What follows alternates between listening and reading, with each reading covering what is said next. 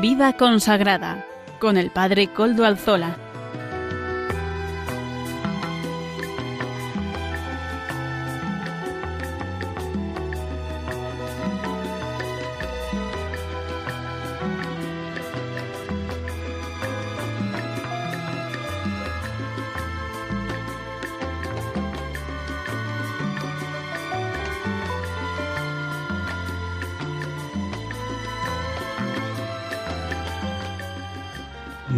Tardes, hermanos, amigos y oyentes. Hoy es jueves y son las cinco de la tarde, una hora menos en las Islas Canarias. Es por tanto la hora de vida consagrada en Radio María. Les saluda con sumo gusto, como siempre lo hago, además con una alegría grande el día jueves, cuando llega el, jueves para mí es un día de alegría, el, quien les habla, Padre Coldo Alzola, soy trinitario, y emito desde Algorta, Vizcaya, desde la parroquia del Santísimo Redentor. Como ya es conocido para los oyentes del programa, nos encomendamos al mismo eh, al, eh, pues eh, al inicio del mismo pues a, al Beato Domingo Iturrate que es nuestro patrono y protector. Saludo también a quienes nos están ayudando, nos sirven en el control en Madrid, su servicio técnico es fundamental y gracias a todos mm, ellos pues podemos emitir también hoy y podemos estar en contacto ustedes y yo por medio de las ondas de la radio. Ya saben, además que se pueden poner en contacto con el programa por medio del correo electrónico del mismo. Les recuerdo cuál es, vida consagrada arroba vida consagrada arroba. Ustedes pueden escribirme a este correo y yo les podré responder. Además, también les recuerdo que eh, estamos en contacto con todos ustedes y ustedes pueden escuchar la radio de otra manera, porque el siglo XXI es el siglo en el que la radio ha dado también otros giros distintos a los que hasta ahora eran los normales. Nació y sin ser muy mayor como las cosas que están ocurriendo en estos últimos siglos, en el XX y en el XXI, sin ser muy mayor, ya está viviendo unas transformaciones sustanciales y la transformación sustancial por antonomasia es que ustedes pueden escucharnos ahora a otras horas. Hay una nueva forma de escuchar la radio que es por medio de los podcasts de la web. Ya tienen el nuestro, suben el nuestro. Además, ustedes saben que pueden pedir cualquier copia del programa eh, pues acudiendo a la Radio María, se lo piden y gustosos se lo van a servir. Feliz día. Hoy estamos a 22 de febrero, la fiesta litúrgica de la Cátedra de San Pedro. La liturgia latina celebra hoy, hermanos, la fiesta de la Cátedra de San Pedro. Se trata de una tradición muy antigua, atestiguada en Roma desde el siglo IV, con la que se da gracias a Dios por la misión encomendada al apóstol San Pedro, ¿verdad? Y a sus sucesores, a los sucesores de Pedro. La cátedra, la cátedra literalmente es la sede fija del obispo, que está en todas las iglesias catedrales del mundo, puesta en la iglesia madre, mm, que es la catedral, ¿verdad? Y es el símbolo de la autoridad del obispo y en cualquier eh, y en particular del magisterio propio del obispo. El símbolo del magisterio del obispo en una diócesis es la cátedra. Eh, qué es el magisterio, la enseñanza evangélica, que en cuanto sucesor de los apóstoles está llamado a conservar y transmitir a la comunidad cristiana a él encomendada, al obispo encomendada. Cuando el obispo toma posesión de la iglesia particular que le ha sido encomendada, llevando la mitra y el báculo pastoral, se sienta en la cátedra. Desde esa sede guiará como maestro y pastor, el camino de los fieles en la fe y en la esperanza y en la caridad. ¿Cuál fue, por tanto, la cátedra de San Pedro? Elegido por Cristo como roca sobre la cual edificar la iglesia, comenzó su ministerio en Jerusalén. Pedro comenzó su ministerio en Jerusalén y después de la ascensión del Señor y de Pentecostés. La primera sede de la iglesia fue el cenáculo, y es probable que en esa sala donde también María, la madre de Jesús, estaba y oró juntamente con sus discípulos, a Simón, Pedro le tuvieran reservado un puesto especial, el puesto que le había dado el, el Señor, ¿verdad? Cuando le dijo, tú es Petrus et superam Petram edificado ecclesiam meam, tú eres Pedro y sobre esta piedra edificaré mi iglesia. Sucesivamente, la sede de Pedro fue Antioquía, después de Jerusalén fue Antioquía, ciudad situada a orillas del río Oronte, en Siria, que hoy es Turquía, en aquellos tiempos tercera metrópoli del Imperio Romano, después de Roma y Alejandría, en Egipto, ¿verdad? Roma, en Italia, en la provincia de Italia, en la península itálica, luego estaba eh, Alejandría en Egipto, y la tercera, la tercera ciudad en magnitud fue Antioquía. Desde esa ciudad, evangelizada por San Bernabé y San Pablo, donde por primera vez a los discípulos les, mm, pusieron el nombre de cristianos, los discípulos recibieron el nombre de cristianos, como dice los Hechos de los Apóstoles, donde nació el nombre de cristianos para nosotros, San Pedro fue el primer obispo hasta el punto de que el martirologio romano, antes de la reforma del calendario, preveía también una celebración específica de la cátedra de San Pedro en Antioquía, porque ahí fue su primera sede, diríamos así, después de la de Jerusalén. ¿no? Desde allí la providencia llevó a Roma, a Pedro a Roma.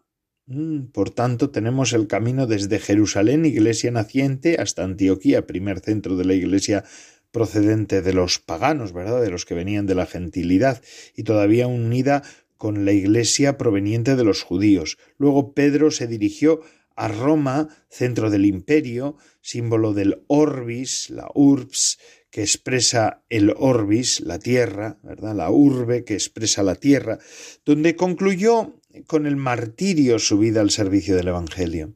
Por eso la sede de Roma, que había recibido el mayor honor, recogió también el oficio encomendado por Cristo a Pedro de estar al servicio de todas las iglesias particulares para la edificación y la unidad de todo el pueblo de Dios. Así, hermanos, la sede de Roma, después de estas emigraciones de San Pedro, fue reconocida como la del sucesor de Pedro, y la cátedra de su obispo representó la del apóstol encargado por Cristo de apacentar a todo su rebaño. Lo atestiguan los más antiguos padres de la Iglesia, como por ejemplo San Ireneo, obispo de Lyon, pero que venía de Asia Menor, el cual en su tratado contra las herejías describe la Iglesia de Roma como la más grande, más antigua y más conocida por todos, que la fundaron y establecieron los gloriosos apóstoles Pedro y Pablo. Y añade con esta Iglesia, a causa de su origen más excelente, debe necesariamente estar de acuerdo toda la Iglesia, es decir, los fieles de todas las partes. A su vez, un poco más tarde, Tertuliano afirma feliz, cuán feliz es esta Iglesia de Roma. Fueron los apóstoles mismos quienes derramaron en ella juntamente con su sangre toda la doctrina. ¿eh? Por tanto, la sangre y la doctrina, la sangre y la doctrina, el testimonio y la, la, enseñanza, esto es lo propio de los obispos. Por tanto, la cátedra del obispo de Roma representa no sólo su servicio a la comunidad romana, sino también su misión de guía de todo el pueblo de Dios. Celebrar hoy la fiesta de la cátedra de San Pedro como hacemos nosotros significa, por consiguiente, atribuirle un fuerte significado espiritual y reconocer que es un signo privilegiado del amor de Dios, pastor bueno y eterno, que quiere congregar a toda su iglesia y guiarla por el camino de la salvación. Dios quiere esto para el pueblo de Dios y entonces es reconocer esto reconocer esto. Entre los numerosos testimonios de los santos padres, me, eh, hay uno que, que, conviene recordar, el de San Jerónimo, tomado de sus cartas escritas al obispo de Roma, particularmente interesante porque hace referencia explícita precisamente a la cátedra de San Pedro, eh, presentándola como fuente segura de verdad y de paz la cátedra de San Pedro siempre ha sido así, fuente segura de verdad y de paz. San Jerónimo escribe, he decidido consultar la cátedra de Pedro, donde se encuentra la fe que la boca de, de un apóstol exaltó. Vengo ahora a pedir un alimento para mi alma, donde un tiempo fui revestido de Cristo. Yo no sigo un primado diferente del de Cristo. Por eso me pongo en comunión con tu beatitud, le dice al Papa de entonces, es decir, con la cátedra de Pedro. Sé que sobre esta piedra está edificada la iglesia. Es una carta de, San Jerónimo al Papa, al Papa, y ahí es donde habla mm, precisamente de la cátedra de Pedro. Además, en el ábside de la Basílica de San Pedro, como sabéis, ahora están arreglando el baldoquino, ¿verdad? El baldaquino, perdón. Se encuentra el monumento a la cátedra del apóstol Pedro, obra de Bernini, realizada en forma de gran trono de bronce sostenido por, por las estatuas de los cuatro doctores de la Iglesia, dos de Occidente, San Agustín y San Ambrosio, y dos de Oriente, San Juan Crisóstomo y San Anastasio. Eh, bueno, pues es un símbolo también, una, una obra muy sugerente para que hoy también nos sirve para recordar cómo este servicio que tiene el Santo Padre es un servicio insustituible como sucesor de Pedro. Mm, verdaderamente es, es, por el que tenemos que rezar también. ¿no? Nosotros rezamos por el Papa Francisco, en, actualmente el sucesor de Pedro, porque su ministerio es un ministerio querido por Dios, querido por Cristo, y que él tiene que soportar sobre sí, ¿verdad? Porque al fin y al cabo también este ministerio es, es una carga, pero yo creo que es una carga gozosa y gloriosa. Yo por lo menos cuando le veo al Papa Francisco me da esa sensación, ¿no? De ser un hombre que verdaderamente sabe lo que, lo que tiene sobre los hombros, pero lo vive con gozo, encomendándose al Señor. Es un hombre de fe y de oración. Vamos a darle gracias al Señor por el ministerio petrino y por el ministerio del, ah, del Papa Francisco en este caso, ¿verdad? Y normalmente nosotros solemos, mm, por, por, ser fieles a, esta, a este nuestro deseo de estar en comunión con el Papa, solemos hacernos eco de noticias sobre él también y especialmente de la audiencia, que siempre es una catequesis extraordinaria. Estos tiempos últimos estábamos hablando, estos últimos tiempos digo, está hablando él eh, en estas últimas catequesis, está hablando él sobre los vicios, pero esta vez no tenemos la suerte de tener la catequesis del Papa y ni poder hacer referencia a la misma porque no ha tenido audiencia eh, pública ayer. ¿Por qué? Porque está en ejercicios espirituales. Bueno, pues es un motivo más para poder rezar por el Santo Padre, el Papa Francisco, para que mm, viva estos días con fruto, estos días de cuaresma y estos días de ejercicios espirituales, los pueda vivir con fruto. Vamos a pedir por él. Santo Padre, un abrazo desde aquí. Seguro que no nos oye, pero bueno, no obstante, pues vaya nuestro abrazo al Santo Padre. ¿No les parece? Perfectamente. Bueno, y ahora sí que voy a hablar de algunas noticias que nos llegan de Confer, España. Hay una jornada de prevención y detección precoz del suicidio y las autolesiones en la infancia y la juventud el grupo intereclesial de infancia-adolescencia formado por Cáritas Española, la, la, Comisión de la Conferencia Episcopal Española de Migraciones y Movilidad Humana y las plataformas sociales salesianas, la Salle y eh, obras socioeducativas, el Servicio Jesuita para la Infancia y Juventud y la CONFER, organiza el martes 9 de abril una jornada que abordará el suicidio y las autolesiones en la infancia y la juventud, bajo el título Prevención y detección precoz del suicidio y las autolesiones en la infancia y la juventud, retos y desafíos. Se abordará un problema candente que sufren niños cada vez más pequeños y con consecuencias fatales en muchos casos. Hoy en día los educadores se ven desbordados por la fragilidad afectiva, socioemocional y la salud mental de los niños y de los adolescentes. Es un hecho que constatamos todos, ¿verdad? Em, pues en todos los adolescentes, pues con los que se, trabajamos todos en proyectos de tiempo libre, apoyo escolar, pastoral, catequesis y en los centros educativos. Como iglesia y entidades que trabajan con los menores más vulnerables y en situación de riesgo, por las condiciones familiares de desestructuración, de pobreza o marginalidad, esta preocupación es aún más acuciante, porque se encuentra con menos recursos profesionales especializados. La convocatoria está abierta a todos los educadores, a todos los profesores, monitores, catequistas, orientadores, religiosos, y la jornada será gratuita en el lugar del centro Sayarlep situado en la calle Marqués de Mondejar número 32 en Madrid. En la página web de Confer pueden ustedes encontrar la forma de inscribirse a esta jornada. Interesante, en un momento complicado de la juventud y de la adolescencia, la Iglesia ha de dar a esta juventud que sufre una respuesta y una voz de aliento, ¿verdad? Yo estoy convencido en este sentido. Yo siempre digo, muchas veces nos dedicamos en la iglesia, yo soy el primero, en ver cómo estamos y cómo podemos estar, cómo podemos dejar de estar, eh, qué estructuras tenemos que cambiar, hacemos estatutos, mm, hacemos normativas para poder llevar adelante, no digo yo a nivel general en la iglesia, sino en nuestras parroquias, en nuestros centros, en nuestras asociaciones, en nuestros, en nuestros laicados. Muchas veces andamos haciendo normativas y formas y estructuras y estatutos, ¿verdad? Cuando el verdadero problema de la Iglesia es que hay gente que sufre y sufre mucho y a la que la evangelización puede solucionarle sus problemas. ¿Qué son esta gente, por ejemplo? El verdadero problema de la Iglesia es los pobres, los, estos pobres, estos que viven sin sentido. El verdadero problema de la Iglesia es, es aquellos jóvenes eh, y familias que no han oído hablar del Evangelio. Ahí tiene que estar nuestro empeño.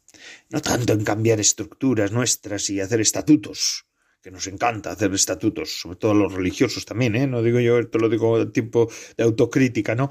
Nos gusta tener buenos documentos. No. El verdadero problema de la Iglesia es el mundo que sufre, el mundo que necesita ser redimido, los cristianos que también se sienten solos. Eh, este es, esta es la Iglesia que tiene que salir a las periferias, como nos llama el Papa Francisco, ¿verdad? Los pobres que sufren también el látigo del, del dolor, de la falta de alimentación, de nutrición, pero los pobres que necesitan que necesitan, necesitan, reclaman, gritan, gritan por el pan de la palabra, por el pan de la Eucaristía. Todos ellos son los que hoy más que nunca están alzando su voz sobre sobre el mundo para poder para pedir a la Iglesia y a todos los creyentes y a todo y especialmente a los religiosos, a los consagrados que respondamos, ¿verdad? Bueno, también hay unas jornadas de administración de la Confer eh, que abordarán la sostenibilidad económica y la unión de institutos religiosos. El próximo 15 de marzo se celebrarán en Madrid las jornadas de administración organizadas por la Confer. Esto es más para, para personas que se dedican a la administración en las congregaciones y en las órdenes. Bueno, pues ahí está la cuestión, ahí está abierta también. Pueden buscar la información que necesita, necesitan en, en, eh, en, la página web de Confer España y ahí pues podrán acceder a la misma. Y bueno, y vamos a hacer una pequeñita pausa que nos la ofrece la misma Radio María, porque Radio María es la radio de la Virgen que componemos todos. Escuchemos cómo, cómo podemos acompañar a la, radio de la Virgen, a la Virgen María, en este empeño evangelizador que tiene en este siglo XXI en España. Adelante, Radio María.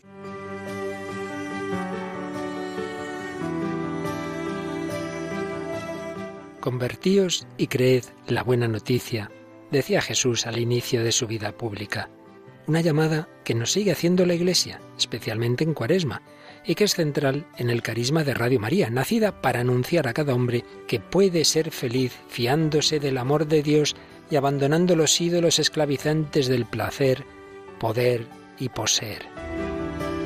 Para ello, la Iglesia nos invita a ser más de Dios a través de la oración, a ser más para el prójimo practicando la caridad y a dejarnos condicionar menos por nuestro egoísmo y comodidad a través del ayuno.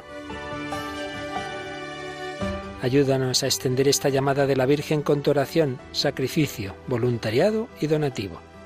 Puedes informarte de cómo colaborar llamando al 91 822 8010 o a través de nuestra página web radiomaria.es.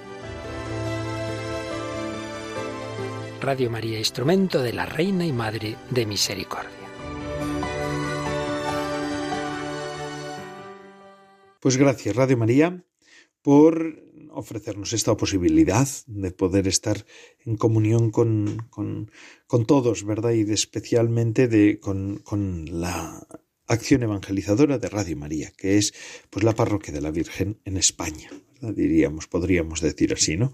Es un medio que la Virgen nos da, el Espíritu Santo ha suscitado en el seno de la Iglesia en España en el siglo XXI, porque se necesitaba, se necesitaba cada vez con más fuerza una, una, una manera, un medio de evangelización de este estilo, que es el de Radio María. Bueno, la semana pasada empecé con unas meditaciones sobre el perdón para esta cuaresma 2024. Y siempre lo hago de la mano también de los padres y madres del desierto, ¿verdad? Esos consagrados, esas consagradas que han dejado un aporte de sabiduría secular en el seno de la Iglesia, mm, impagable, ¿verdad? El Santo Padre está utilizando ahora, hace mucha referencia a estos padres y madres del desierto, porque verdaderamente ellos vivieron con intensidad su seguimiento a Cristo y dejaron una estela de conocimiento y de sabiduría que verdaderamente nos sostiene, nos sostiene. Bueno, cuánta alegría, cuánta paz en el alma tendría una persona allá donde fuera si tuviese la costumbre de acusarse a sí mismo. Alguien así estaría completamente libre de preocupaciones. La identidad pecadora y sus beneficios es el tema que vamos a tratar en esta ocasión. Esto lo escribía Doroteo de Gaza, en este tiempo en el que estamos, eh, que Gaza es lamentablemente noticia, ¿verdad? Dios mío, Dios mío, vamos a pedir por Gaza. Pues en este tiempo que precisamente Gaza es noticia, pues nosotros, Doroteo de Gaza, nos dice estas palabras, ¿no? Cuánta alegría, cuánta paz en el alma tendría una persona allá donde fuera si tuviese la costumbre de acusarse a sí mismo. Alguien así estaría completamente libre de preocupaciones. Doroteo de Gaza. Para ser capaces de ver algo, hermanos, nuestros ojos necesitan luz. Y para ver la verdad sobre Dios, sobre todos sobre nosotros mismos y sobre el mundo, necesitamos luz de otro tipo.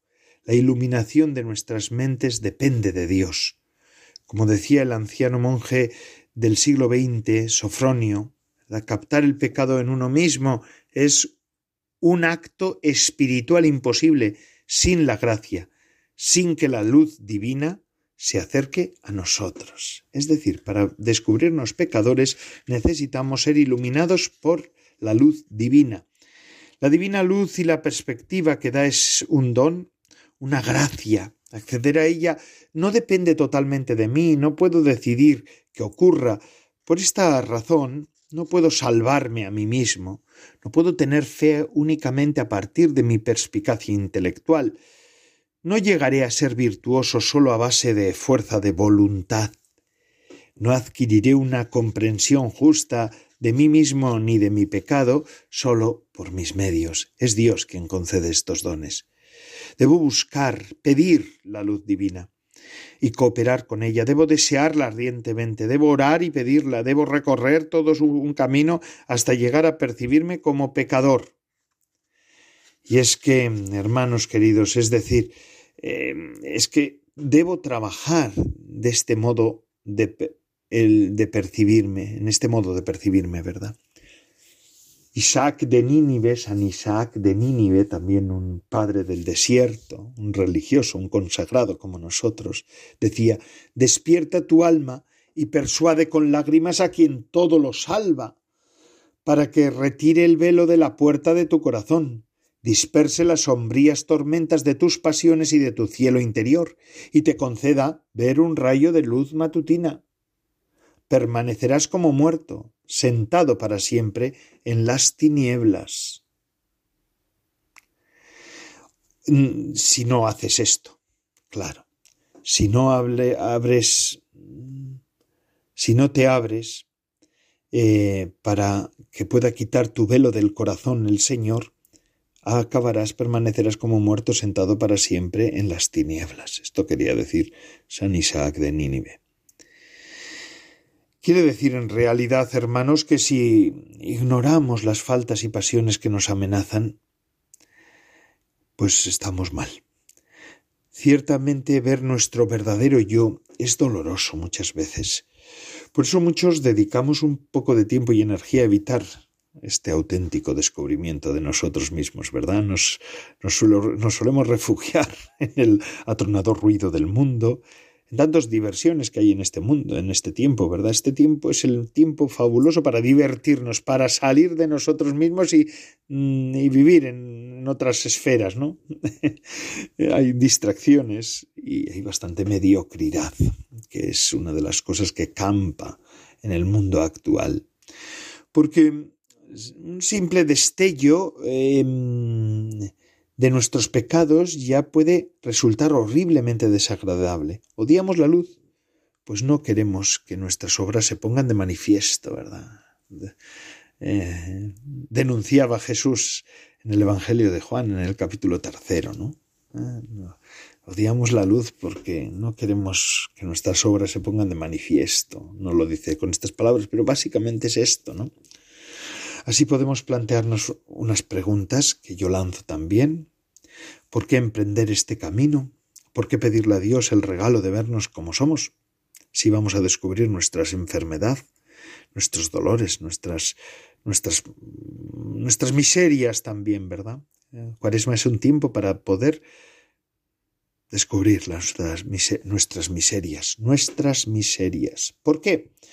Pues mirad, porque mm, una, cuestión fundamental para el crecimiento espiritual es la percepción de la realidad. Ser capaces de ver nuestras faltas, pasiones, pensamientos y obras torcidas aclara también nuestra percepción de la realidad que nos rodea. En este sentido, el padre Sofronio, del siglo XX, un monje, a quien hemos citado, ¿verdad?, enseñaba que la contemplación verdadera comienza en el momento en que tomamos conciencia de nuestro pecado. Ah, fijaos en ¿eh? lo que estamos diciendo. La contemplación verdadera de las personas, de la creación y de Dios, es decir, de la realidad entera, la oración verdadera, diríamos, es proporcional a la conciencia del propio pecado. En efecto, no podemos ver las cosas como son si no nos vemos a nosotros mismos como somos. La primera carta de San Juan lo dice con claridad. Si decimos que no hemos pecado, nos engañamos y la verdad no está en nosotros. Si decimos que no hemos pecado, lo hacemos mentiroso a Dios y su palabra no está en nosotros. Nuestro pecado es la primera carta de Juan. Nuestro pecado es un hecho. Si lo negamos, negamos a Dios, lo cual resulta ciertamente sobrecogedor. Quizá nos cueste menos aceptar la idea de que nos engañamos a nosotros mismos, pero al igual que no queremos engañarnos, engañar a Dios, deberíamos poner mucho cuidado también en no engañarnos a nosotros mismos. La tesis que encierra esta propuesta es que la verdad existe, al igual que la mentira. Afirmar que soy impecable es, en esencia, una falsedad clamorosa, una negación de la realidad. Incluso en nuestra cultura relativista y, e instalada también en, pues, en lo que se llama ahora la cultura de la posverdad, ¿verdad? Eh, cuanto más sinceros seamos con la realidad, más clara será nuestra relación con nosotros mismos, con los demás y también con Dios. Y entonces estaremos en las mejores condiciones para trabajar en corregir nuestras vidas. Bueno, vamos a hacer ahora una pequeña pausa. Seguiremos después con otros aspectos que son necesarios también, ¿no? La libertad, eh, la seguridad, vivir sin juicios y la compasión. Son los otros apartados de, esto de, de, vernos a nosotros y ver y descubrir eh, que necesitamos vernos pecadores. Pero bueno, esto lo haremos después de escuchar música que nos viene siempre de la mano de Amaro Villanueva, nuestro colaborador. Amaro Villanueva, que nos ofrece música para evangelizar. Vamos a escucharla. Venga, adelante, Amaro Villanueva, y luego ya me habla, ya seguimos.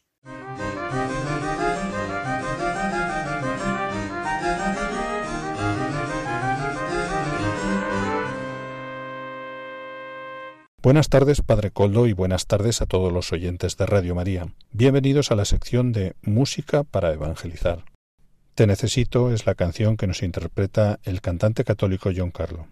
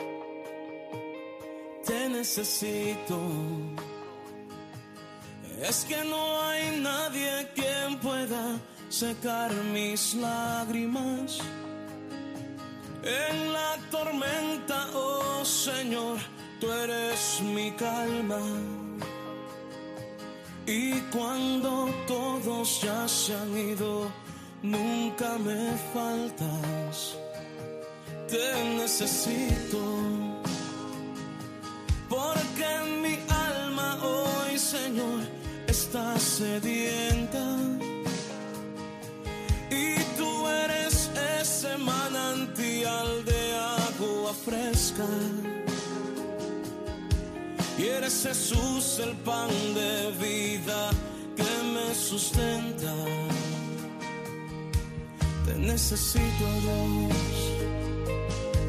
Te necesito, Dios necesito, Dios. Te necesito. Yo te necesito. Y es que no hay nadie quien pueda secar mis lágrimas. En la tormenta, calma. Y cuando todos ya se han ido, me faltas, es que yo te necesito, porque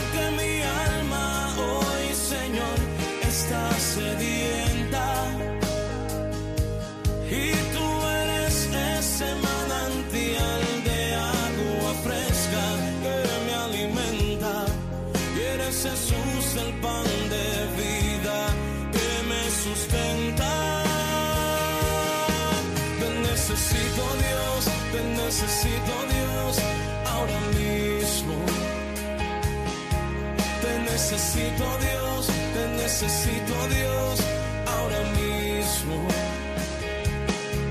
Te necesito Dios, te necesito Dios ahora mismo. Te necesito Dios, te necesito Dios ahora mismo. levanto mis manos y doblaré mis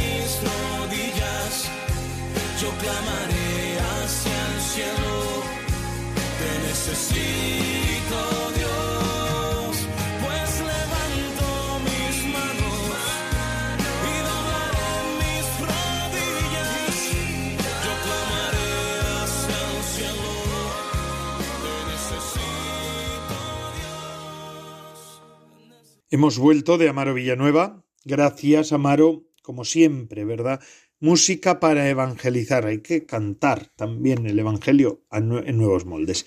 Y seguimos decíamos, ¿por qué vernos a nosotros mismos? ¿Por qué es tan importante todo esto? ¿Por qué pedirle a, Dios el regalo de vernos como somos y de ver que somos pecadores? Primero, por la percepción de la realidad que es necesaria para poder avanzar y para poder ver bien a Dios tenemos que vernos también nosotros bien. Ahora, segundo aspecto, la libertad. Estamos familiarizados nosotros, hermanos, con el sentimiento, a veces incluso psicológico, de quitarnos un peso de encima cuando reconocemos algo que hemos hecho mal, ya sea pues a un amigo, a los que sois estéis casados, están ustedes casados, pues a sus cónyuges, a una autoridad o a un niño, ¿verdad? eso nos hace necesariamente que los problemas, esto no hace que los problemas se evaporen. De hecho, lo normal es que todavía tengamos que trabajar para reparar el posible daño, para cambiar de conducta y para sanar los sentimientos. Pero sí podemos ya afrontar los problemas con una conciencia clara y quizá incluso con la colaboración y el compromiso de la persona a la que habíamos ofendido. Esta dinámica de reconocer nuestro pecado puede ser muy profunda, ¿verdad?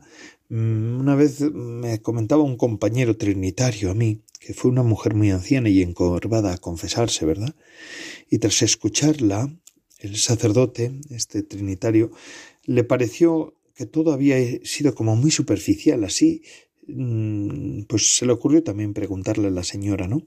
¿Hay algo, aunque sea de hace mucho tiempo, que lleva usted en el corazón y que necesita confesar? Este sacerdote, este trinitario, me decía que, que esta señora hizo un largo silencio, empezó a llorar, empezó a llorar, y le reveló que de joven ella había abortado.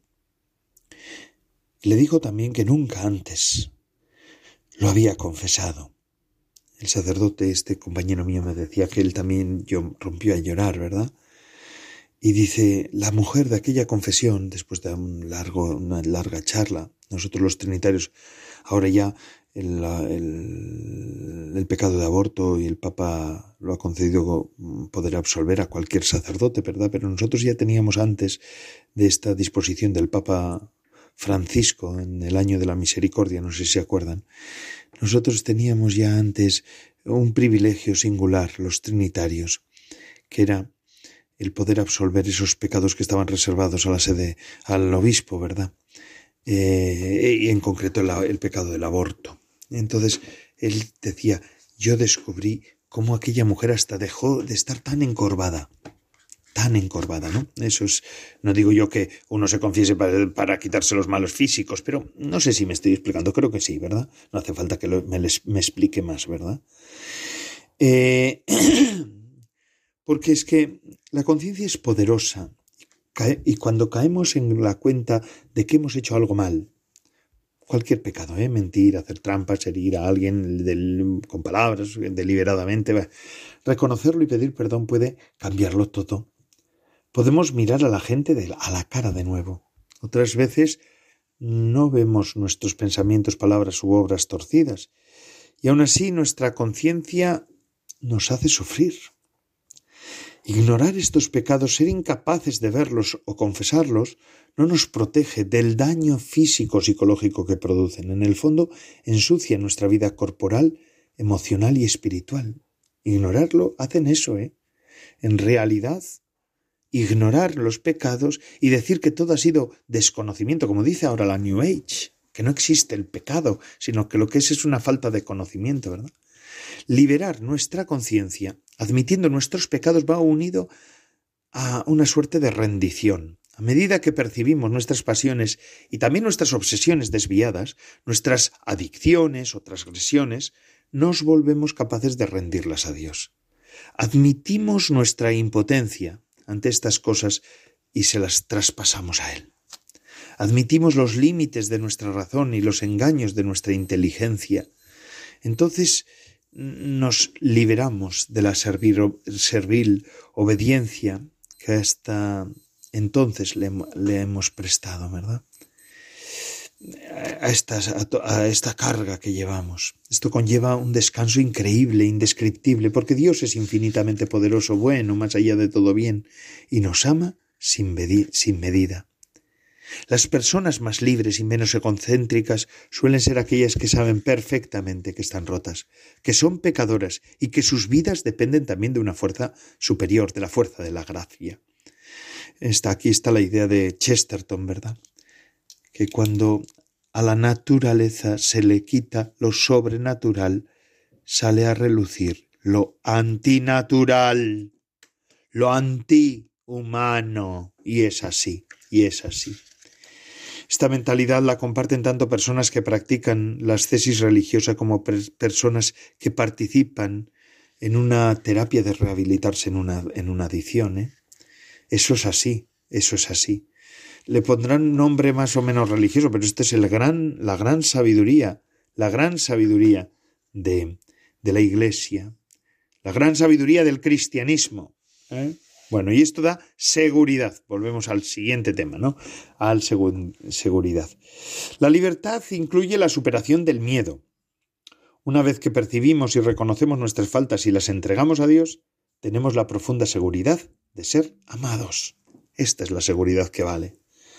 ¿Verdad? Un autor al escribir al monacato antiguo del desierto. Estamos, estos días estoy recuperando esa sabiduría del desierto, ¿verdad? De los padres y madres del desierto.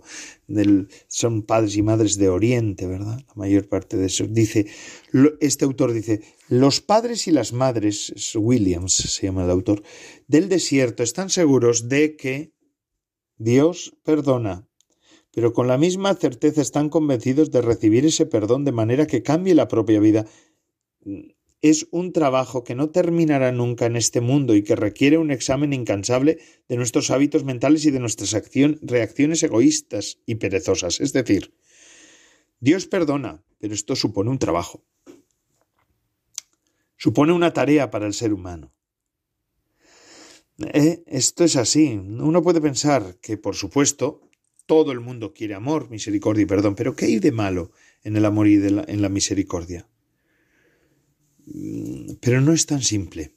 Vivir por y para el amor total de otro, estamos hablando de Dios, resulta dolorosamente humillante de primeras al ser humano. Suena extraño, pero podemos llegar a preferir el sentimiento de ser odiados al sentimiento de ser amados sin medida. Pensadlo bien, por favor. Piénsenlo bien, ustedes. Piénsenlo bien. Podemos preferir el sentimiento de ser odiados al sentimiento de ser amados sin medida, porque este, el ser amados sin medida, el ser amado absolutamente como ama a Dios, em, pues nos pone en evidencia y nos avergüenza. De hecho, acoger el amor y el perdón de Dios es una tarea que dura toda la vida. Toda la vida es lo que han hecho los santos en la vida. Pero en cuanto nos ponemos manos a la obra, experimentamos la bendita seguridad de Dios. Y es así, es así. Eh, los padres del desierto saben con absoluta seguridad el precio de sus pecados, egoísmos y vanidades, y también que Dios los cura y acepta. Esta aceptación divina no suaviza la intensidad con la que conocen sus pecados, por eso tiene consecuencias en las relaciones con otros, porque el conocimiento de sus pecados es lo que les despierta su sorprendente ternura hacia otros pecadores, ¿verdad? Otra vez, sin juicio, hemos dicho, ¿verdad? Otro principio fundamental, sin juicio. Hay un refrán inglés que dice, la gente que vive en casas de cristal no debería tirar piedras. ¿Por qué? Porque cuando uno es consciente de su vulnerabilidad y debilidad de su casa de cristal, se siente menos inclinado a denunciar a los demás. En definitiva, como a veces decimos, ¿quién soy yo para juzgar o más seriamente cómo puedo condenar a alguien cuando yo soy también pecador o peor? Eh, bueno, pues esta es la cuestión, ¿no? No hay que juzgar a nadie, dice Jesús también en el Evangelio. Eh, esto no significa de ninguna manera que no debamos afrontar el pecado tal como es. Discernir el pecado es una tarea fundamental del creyente el pecado existe, el mal existe y por eso nosotros tenemos que discernirlo. Pero no podemos juzgar como persona o peor, condenarlo, sino solo sus actos. Nosotros solo condenamos los actos y, y juzgamos los actos de las personas, no a las personas. Dios ama a tus enemigos como a ti mismo, dice Doroteo de Gaza, y es así, y es así. Ama también a los malos como a ti que eres santo. bueno, como a ti que eres bueno. Y es así. Eh, el asunto es esto. Nosotros podemos decir y tenemos que decir em, qué es lo verdadero y lo que está mal hay que decir como que está mal. No vamos a decir, no, está bien. Entonces, porque eso es hacer mal a las personas, es hacer mal a las personas. Forma parte de la humildad escrutar severamente lo que uno hace mal y ser compasivo y paciente con el mal que comete el prójimo, dice Doroteo de Gaza. Y es así, y es así, es tal cual es así, ¿no? Eh, no critiques ni juzgues a otros. Mira a todos como ángeles, excusa sus errores y debilidades y condénate solo a ti mismo, considerándote el peor de los pecadores, dice Serafín de Rose, ¿verdad? Un monje del siglo XX. ¿no? Es así. No juzgues, no, no condenes a nadie, pero no puedes justificar todas las, conductas, ¿verdad? Eh, dice Moisés el Negro, otro asceta de, mm, de, los primeros tiempos del cristianismo, dice, cuando uno se ocupa de sus propios pecados, no se entretiene con, el, con los del prójimo. Y después empieza aquí un principio que es fundamental, es el principio de compasión, ¿verdad? Si quieres encontrar paz en todo lugar, repite en cada situación, ¿quién soy yo? Y no juzgues a nadie, dice José de Panefo. ¿Verdad? Que es otro de los monjes, eh, de los apotegmas, es uno de los apotegmas del, del desierto, ¿verdad? De los monjes de los primeros tiempos de la iglesia. Bien, pues eso es la compasión. La compasión, el conocimiento de uno mismo implica misericordia, empatía, tolerancia, amor al otro, pero sobre todo tolerancia no al mal, sino a la persona. Es amor al otro. San Serafín de Sarov dice condenamos a los demás solo porque reunimos conocer, rehuimos conocernos a nosotros mismos. Y este es lo, verdaderamente, este es la, la, el final de todo este proceso, es también la compasión la compasión a los demás, porque esa compasión a los demás finalmente se nos devuelve a nosotros como compasión a nosotros mismos, como a nosotros mismos. Esto es un poco de las enseñanzas de los padres del desierto en este tiempo de cuaresma sobre el pecado. Y ahora vamos a continuar acabando ya el programa, ya nos quedan un poquito tiempo, solamente el necesario para, para escuchar la formación. Lourdes Muñoz, Salvador Morillas acompañan y ayudan a la, a la comunidad de San Juan, ese instituto secular fundado por Adrien von Speyer y Hans von Baltasar. Vamos a escuchar algunas meditaciones de Adrien von Speyer en, el, en su obra Anquila Domini. Adelante.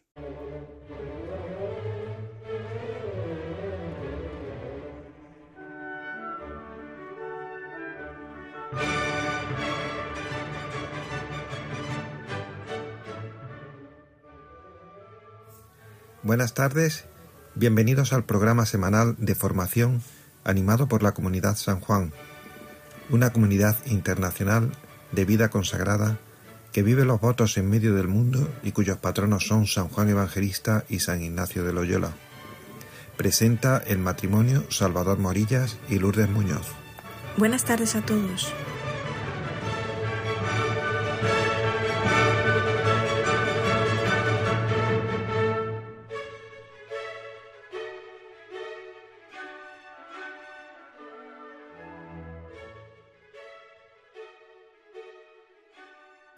Este tiempo de Cuaresma profundizaremos en el evento que funda nuestra fe, la Encarnación, siguiendo las huellas de María, la Madre del Señor, a partir de la luz del sí, con el libro Anchila Domini, la sierva del Señor, de Adrien von Speyer.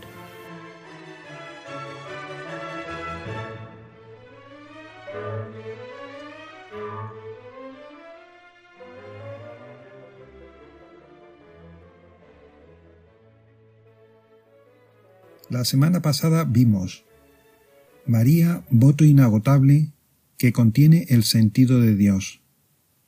María allana el camino de la filiación divina. María formada por el Hijo de Dios. Hoy meditaremos sobre los puntos siguientes. María entrega su fiat al Padre y el Padre al Hijo.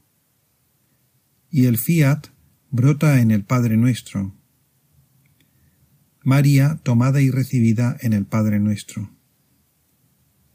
María entrega su fiat al Padre y el Padre al Hijo. Así ella le entrega su sí al Padre, hágase en mí según tu palabra. Pero el Padre se lo entrega al Hijo.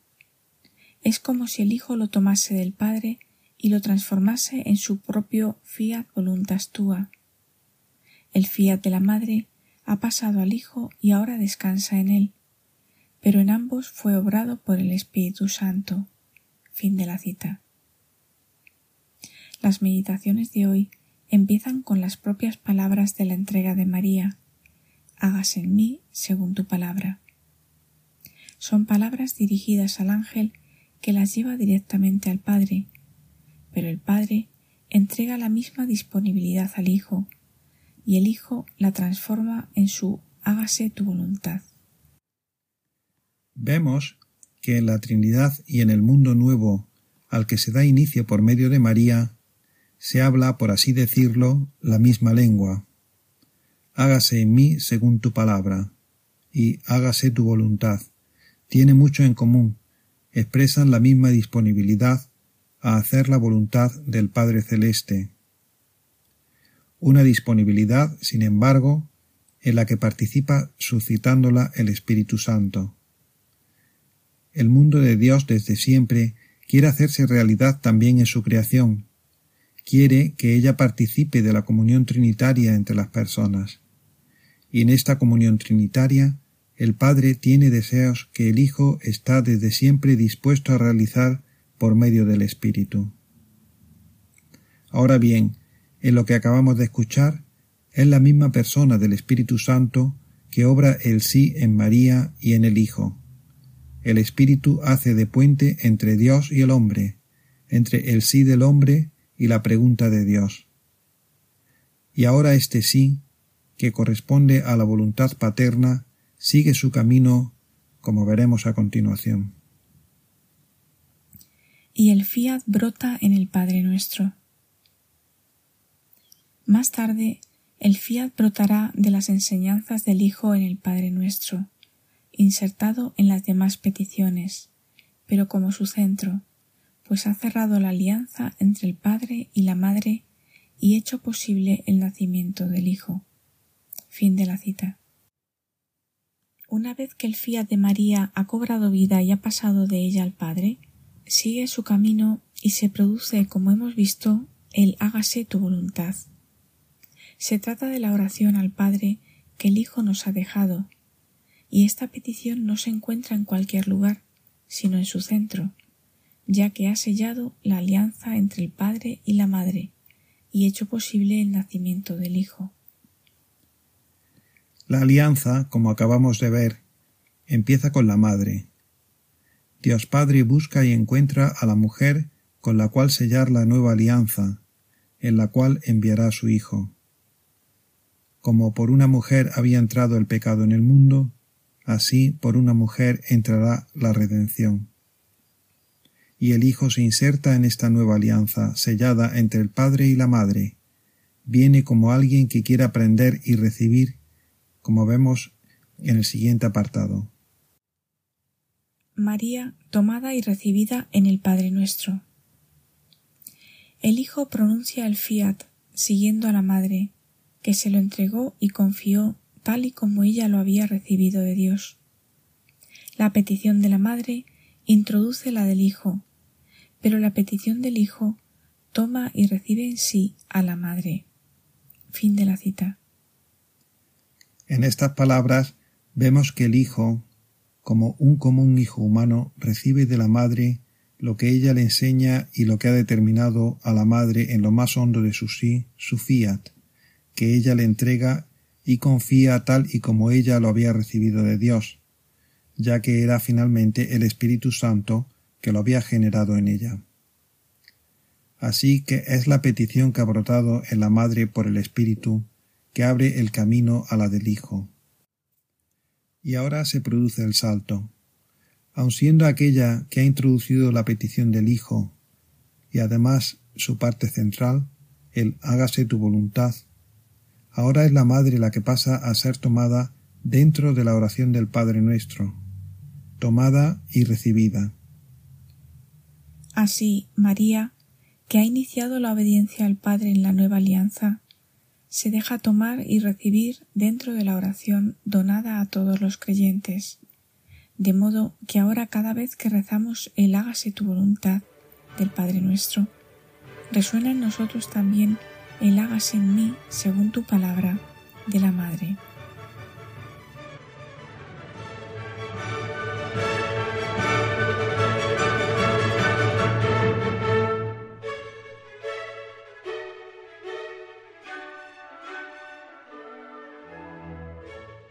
Con esto terminamos hoy nuestra lectura del libro de Adrien von Speyer, Anchila Domini, la sierva del Señor. El libro se puede descargar en la página web baltasarspire.org.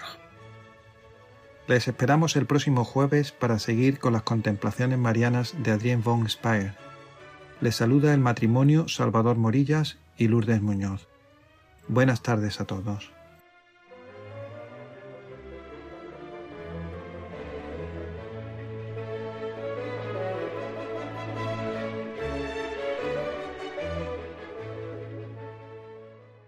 Muchas gracias, Salvador Morillas, Lourdes Muñoz, Lourdes Muñoz, Salvador Morillas, este matrimonio que amigos de la comunidad de San Juan. A ellos nuestro agradecimiento también a toda la comunidad de San Juan por ofrecernos esta, este espacio de formación todos los todas las semanas. Y así hemos concluido el programa de vida consagrada de Radio María.